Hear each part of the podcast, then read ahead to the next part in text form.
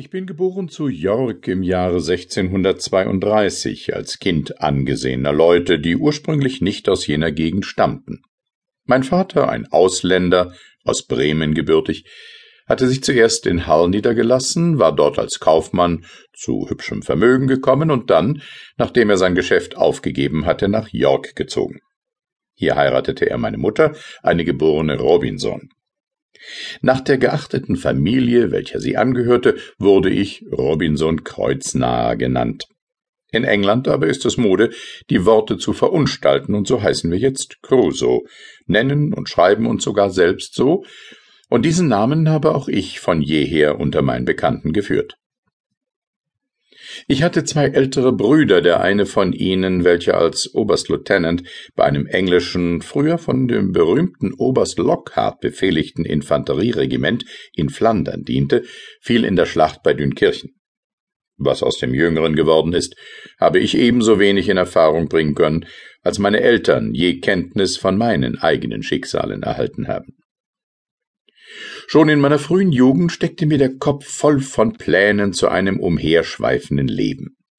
Mein bereits bejahter Vater hatte mich so viel lernen lassen, als durch die Erziehung im Hause und den Besuch einer Freischule auf dem Lande möglich ist. Ich war für das Studium der Rechtsgelehrsamkeit bestimmt. Kein anderer Gedanke aber in Bezug auf meinen künftigen Beruf wollte mir behagen, als der Seemann zu werden. Dieses Vorhaben brachte mich in schroffen Gegensatz zu den Wünschen und Befehlen meines Vaters und dem Zureden meiner Mutter, wie auch sonstiger mir freundlich gesinnter Menschen. Es schien, als habe das Schicksal in meine Natur einen unwiderstehlichen Drang gelegt, der mich geradeswegs in künftiges Elend treiben sollte. Mein Vater, der ein verständiger und ernster Mann war, durchschaute meine Pläne und suchte mich durch eindringliche Gegenvorstellungen von denselben abzubringen. Eines Morgens ließ er mich in sein Zimmer, das er wegen der Gicht hüten musste, kommen, und sprach sich über jene Angelegenheit mit großer Wärme gegen mich aus. Was für andere Gründe, sagte er, als die bloße Vorliebe für ein unstetes Leben können dich bewegen, Vaterhaus und Heimat verlassen zu wollen, wo du dein gutes Unterkommen hast und bei Fleiß und Ausdauer in ruhigem und behaglichem Leben dein Glück machen kannst. Nur Leute in verzweifelter Lage oder solche, die nach großen Dingen streben, gehen außer Landes auf Abenteuer aus, um sich durch Unternehmungen emporzubringen und berühmt zu machen, die außerhalb der gewöhnlichen Bahn liegen. Solche Unternehmungen aber sind für dich entweder zu hoch oder zu gering. Du gehörst in den Mittelstand, in die Sphäre, welche man die höhere Region des gemeinen Lebens nennen könnte. Die aber ist, wie mich lange Erfahrung gelehrt hat, die beste in der Welt. In ihr gelangt man am sichersten zu irdischem Glück. Sie ist weder dem Elend und der Mühsal der nur von Händearbeit lebenden Menschenklasse ausgesetzt, noch wird sie von dem Hochmut der Üppigkeit, dem Ehrgeiz und dem Neid, die in den höheren Sphären der Menschenwelt zu Hause sind, heimgesucht.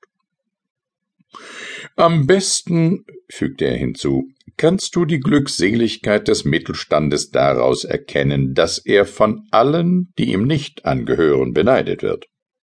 Selbst Könige haben oft über die Misslichkeiten, die ihre hohe Geburt mit sich bringt, geklagt und gewünscht, in die Mitte der Extreme zwischen hohe und niedrige gestellt zu sein.